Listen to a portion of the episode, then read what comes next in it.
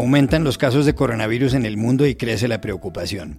El lunes, el director de la Organización Mundial de la Salud, Tedros Adhanom, dijo que el día anterior se habían descubierto 183 mil nuevos infectados, la cantidad más alta hasta ahora en apenas 24 horas.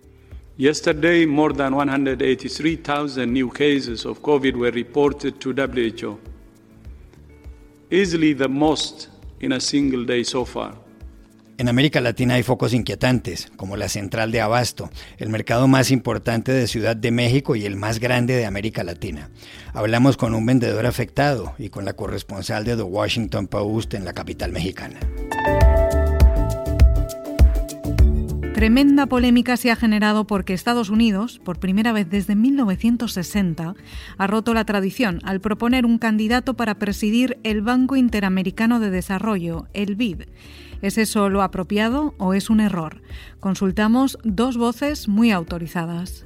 En su primer discurso de campaña luego de tres meses de receso, esta vez en Tulsa, en Oklahoma, el presidente Trump hizo comentarios considerados racistas. ¿Le funcionará esa retórica? Se lo preguntamos al periodista de The Washington Post que sigue este tema de cerca. Hola, bienvenidos a El Washington Post. Soy Juan Carlos Iragorri, desde Bogotá. Soy Dori Toribio desde Washington, D.C. Soy Jorge Espinosa desde Cajicá, al norte de Bogotá. Es martes 23 de junio y esto es todo lo que usted debería saber hoy.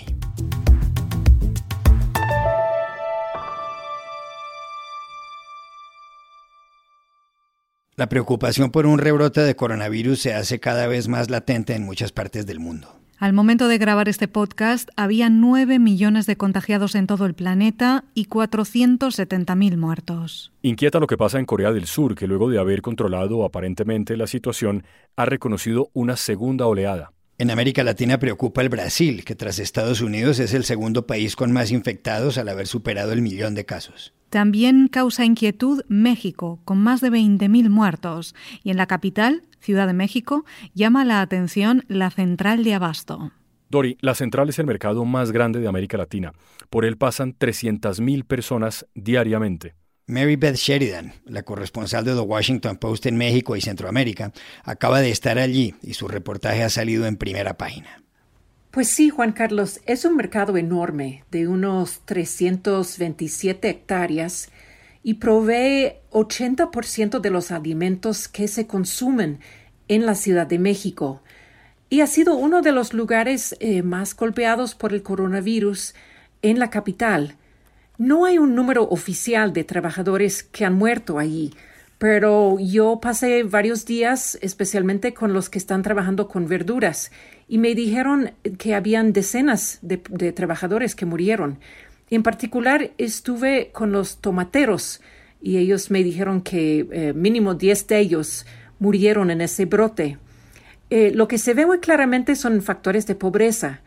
Muchos eh, tenían que trabajar, ganaron su pago diario y me dijeron que sin trabajar no, no iban a poder comer, ¿no? Obviamente eran trabajadores esenciales. Además, muchos sufrieron enfermedades crónicas como diabetes, hipertensión, que son muy pronunciadas entre eh, la, gente pobre de México por cuestiones de nutrición. Y finalmente, noté una gran desconfianza hacia el gobierno. Muchos trabajadores me dijeron que no, no habían creído en el coronavirus, así que no tomaron medidas para protegerse. Si tenían lo que parecía eh, un resfriado, pues venían a trabajar de todas formas, ¿no? Entonces, em, el brote sí llegó a ser bastante importante. El gobierno ha respondido al brote mandando promotoras de la salud, haciendo pruebas para el virus y otras medidas, y los trabajadores me dijeron que sí eran buenas medidas, pero llegaron tardío. Uno de los vendedores de tomate con el que habló Mary Beth Sheridan fue Carlos Mateo, que nos contó su historia. Sí, claro, mi, mi papá este, se empezó a sentir mal.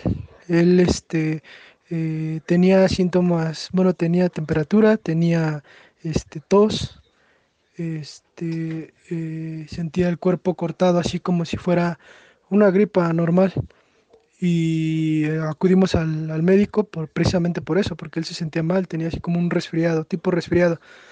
Entonces llegamos con el doctor y el doctor le dijo que este que no, que no este no era este nada de eso de coronavirus, simplemente este era una gripe normal y le mandó este algunos medicamentos.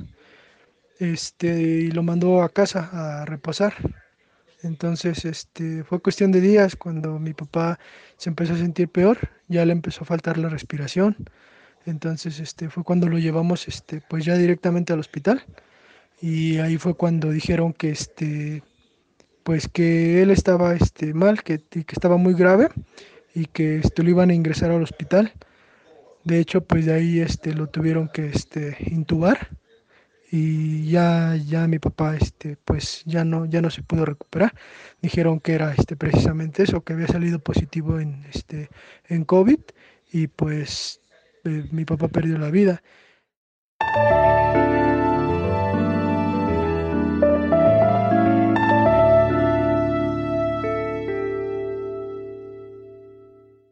Una controversia de marca mayor se ha desatado después de que Washington propusiera a un estadounidense para presidir el Banco Interamericano de Desarrollo, el BID. El banco, cuya sede se encuentra a 300 metros de la Casa Blanca, fue creado en 1959 con el propósito de financiar proyectos en América Latina y el Caribe.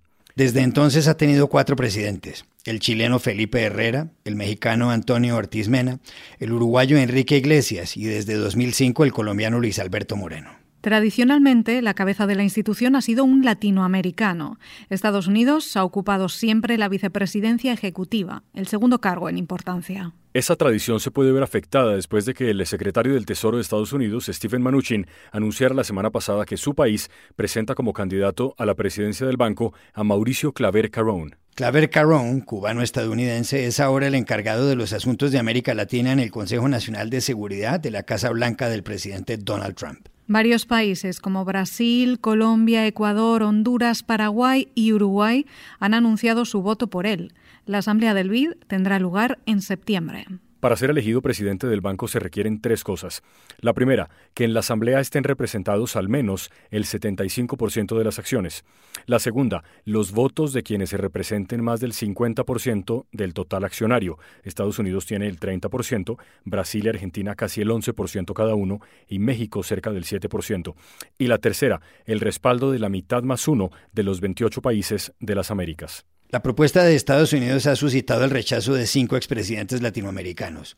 Julio María Sanguinetti de Uruguay, Fernando Enrique Cardoso del Brasil, Ricardo Lagos de Chile, Juan Manuel Santos de Colombia y Ernesto Cedillo de México. En una carta pública, los exmandatarios dijeron que la posición de Washington es el quiebre de una regla no escrita, pero respetada, y que contiene derivaciones políticas en uno de los instrumentos más eficaces de la convivencia hemisférica. Conviene recordar que los comicios presidenciales en Estados Unidos serán el 3 de noviembre. Medios internacionales de prensa como el Financial Times y The Economist piensan lo mismo. Aquí en el Post decidimos consultar dos voces muy autorizadas. La primera de ellas es la de José Juan Ruiz, que fue economista jefe del BID. ¿Es una buena idea que llegue un candidato de Estados Unidos a la presidencia de la entidad? Le preguntamos. No, y ello por tres razones. La primera, porque el BID fue creado para ser un banco para América Latina dirigido por latinoamericanos. Es lo que está en su pacto fundacional. Y durante 60 años ha funcionado cada uno de sus cuatro presidentes ha dado su impronta, ha tenido su visión, pero todos ellos han respetado dos criterios importantísimos. Primero, que era un banco para todos, un banco de ideas y no de ideología, para todos los países de la región, y en segundo lugar, un criterio técnico, que se financiaban todos aquellos proyectos, todas aquellas reformas que fueran sostenibles, es decir, que no generasen pérdidas, y que contribuyesen al desarrollo de América Latina. Una gran parte de este éxito se debe al singular pacto de gobernabilidad que tiene la institución.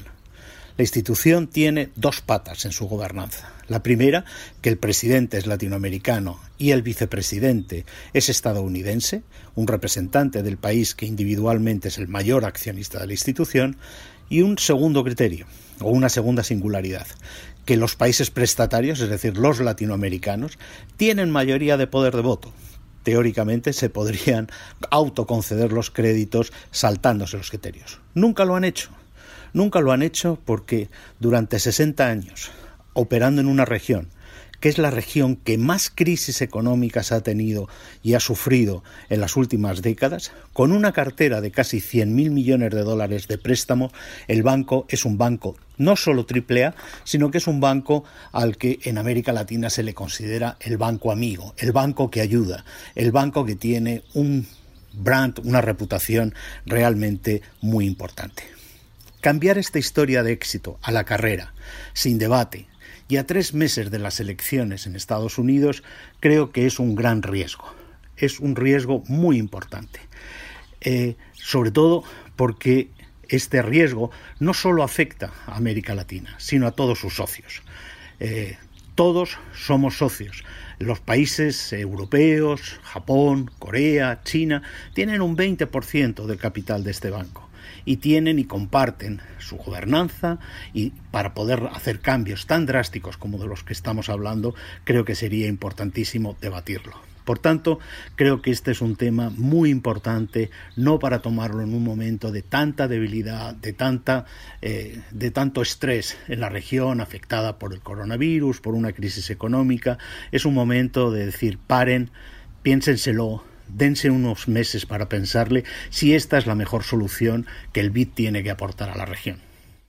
Por otro lado, hablamos con Juan Carlos Pinzón, que fue secretario general, ministro de Defensa y embajador en Washington del presidente colombiano Juan Manuel Santos, y que ha sido también representante de su país ante el Banco Mundial en esta misma ciudad. Bueno, hay que decir que fue sorpresivo, pues no es lo que ha ocurrido históricamente en el caso del Banco Interamericano de Desarrollo. Pero también es importante recordar que Estados Unidos es el accionista mayoritario, tiene cerca del 30% de las acciones y del capital del banco. Y también decir que cada vez que se ha elegido un presidente del Banco Interamericano de Desarrollo, ha sido con la votación y el apoyo eh, de los mismos Estados Unidos. Entonces, en el caso del actual presidente Luis Alberto Moreno, de hecho, fueron en su momento el gobierno del presidente Bush quien lo propuso, quien gestionó su campaña y quien de una u otra manera permitió que fuera elegido. Y luego, en tiempos del presidente Obama, pues precisamente eh, se gestionó su reelección con el apoyo de los Estados Unidos, quiero reiterar. Juan Carlos Pinzón, para quien es sorpresivo el anuncio de Washington, se pronunció asimismo sobre Claver Carón, a quien se atribuye el diseño de la política de Trump frente a Venezuela y Cuba, y que intentó dos veces, sin éxito, ocupar la vicepresidencia ejecutiva del BID. El candidato que han presentado, Mauricio Claver Carón, es también un latinoamericano, es un cubano eh, americano, ha sido director ejecutivo de los Estados Unidos en el Fondo Monetario Internacional, que pues es la entidad financiera más grande de todas, ha trabajado en el Tesoro en asuntos internacionales, de hecho con David Malpas que está en el Banco Mundial, luego seguramente eso va a permitir que trabaje muy bien. Y pues tiene grandes relaciones en el Congreso americano, pensando en la capitalización, como el senador Rubio, como el senador Díaz Balar, como el senador Cotton, sé que también tiene buenas relaciones con el Partido Demócrata. Creo que es importante ver este tipo de decisiones además no pensando en un partido o en otro, o en un presidente u otro, sino en los Estados Unidos como un país que quiere eh, contribuir y empezar a hacer más por la región que es tan importante en este momento.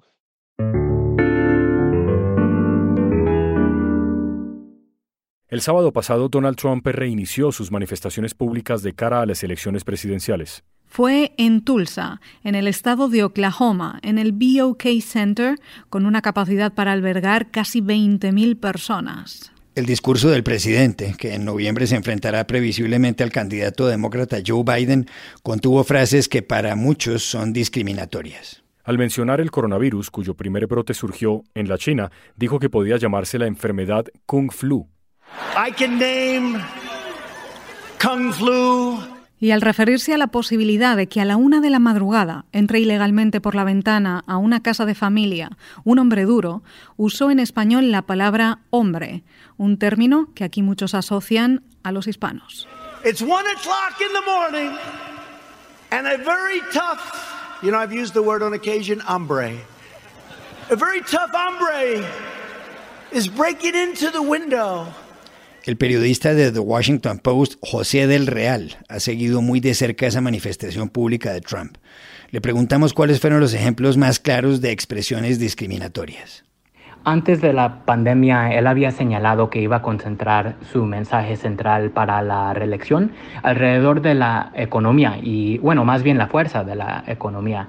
Pero la pandemia, la pandemia cambió eso porque de repente millones de personas estaban, personas estaban desempleadas. Y en vez de eso, lo que escuchamos el sábado fue una larga lista de comentarios racialmente ofensivos que se oyen similares a cosas ofensivas que él decía en el 2016, la última vez que corrió para presidente. Por ejemplo, se refirió a la enfermedad causada por el coronavirus como el Kung Flu, algo que muchos americanos asiáticos dicen que es muy ofensivo. También llamó a, los manifestantes de justicia racial aquí en los Estados Unidos matones, así en comillas, y luego atacó a intentos de derribar estatuas de los Confederates como un asalto a nuestra herencia, otra vez en comillas. Luego, después de eso, atacó a varias congresistas de color, incluida una puertorriqueña de Nueva York y también a una que llegó a los Estados Unidos pidiendo asilo como niña y ahora ah, es ciudadana americana. Luego también hizo un comentario hipotético refiriéndose a un hombre latino entrando ilegalmente a la casa de una mujer, de una mujer americana joven sin decir para qué ni por qué tendría que ser latino pero claro, nosotros entendemos que muchos de sus ataques en el 2016 eran contra los inmigrantes latinos. Le preguntamos además a José del Real si esa retórica puede darle al presidente buenos resultados en las elecciones, como ocurrió en el 2016. Los comentarios racialmente ofensivos no son nuevos para el presidente Trump. En el 2016, durante un año, yo lo seguí de estado a estado mientras que estaba cubriendo la campaña para el Washington Post. Y él siempre hablaba sobre un país dividido en riesgo de invasión. Y es un mensaje muy oscuro, obviamente, pero conmovió a muchos de sus votantes. Y realmente lo nuevo ahora es que el país está teniendo una conversación nacional sobre la forma en que se inculca el racismo en la vida cotidiana. Hoy tenemos un país muy diferente del que teníamos en el 2016. Por ejemplo, las protestas han sido muy diversas y los datos que tenemos muestran un consenso que el racismo estructural, como lo decimos, es una realidad en los Estados Unidos, algo que en el 2016 no era una idea popular. Y bueno, para ponerlo muy simplemente, los comentarios del presidente suenan muy diferentes hoy eh, que en el 2016 quizás especialmente entre las votantes independientes que él necesita para ganar reelección. Y bueno, no es para mí para opinar ni adivinar cómo van a salir las cosas, pero lo que hemos visto es, es que el presidente sí está regresando a un mensaje que divide, que usó muy efectivamente en el 2016, pero quizás que ya no que ya no motiva a los votantes en la misma manera.